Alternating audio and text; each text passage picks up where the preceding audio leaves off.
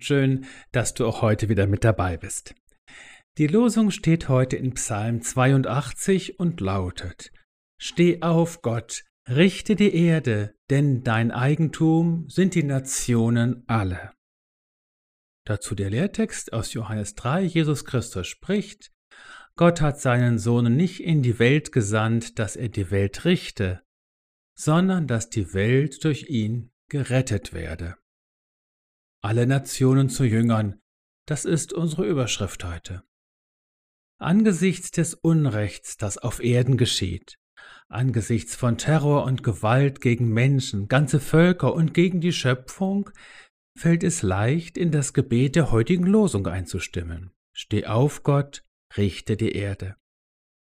Ja, weil Gott die Welt gehört, müssen sich ausnahmslos alle vor Gott verantworten und dem Höchsten Rede und Antwort stehen. Niemand kann der Bewertung und Beurteilung Gottes entrinnen. Seine Urteile verhelfen der Wahrheit zum Durchbruch, sie entlarven und vernichten das Böse. Gegen sie kann niemand in Revision gehen. Während uns diese Wahrheit vielleicht noch mit Genugtuung füllt, schlägt Jesus im Lehrtext heute einen überraschend anderen Ton an. Vor dem Gericht kommt die Rettung. Dazu ist er in die Welt gekommen und vom Vater in die Welt gesandt, um sie zu erretten, genau vor diesem letzten und alles umfassenden Gericht. Wer an Jesus glaubt und sich von ihm retten lässt, ist hinfort in Christus. Ihm gilt, so gibt es keine Verdammnis für die, die in Christus Jesus sind, so schreibt Paulus es in Römer 8, Vers 1.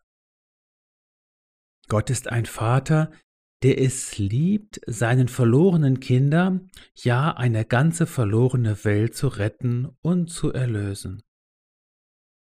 Gott liebt diese Welt. So werden auch wir eines Tages vor unserem Richter stehen. Und wenn sein Blick auf uns fällt, sieht er Jesus. Denn Christus ist das hochzeitliche Gewand aus Matthäus 22, Vers 11, das uns überkleidet, unser Schmuck und Ehrenkleid, wie es in einem Lied heißt. Jesus ist es, der uns die Liebe des Vaters aufschließt und für uns zugänglich macht.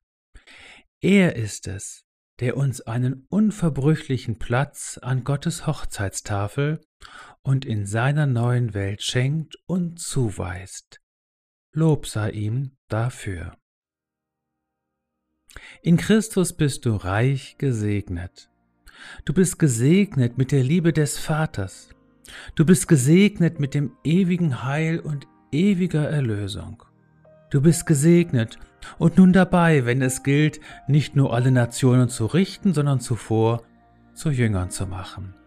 Du bist gesegnet.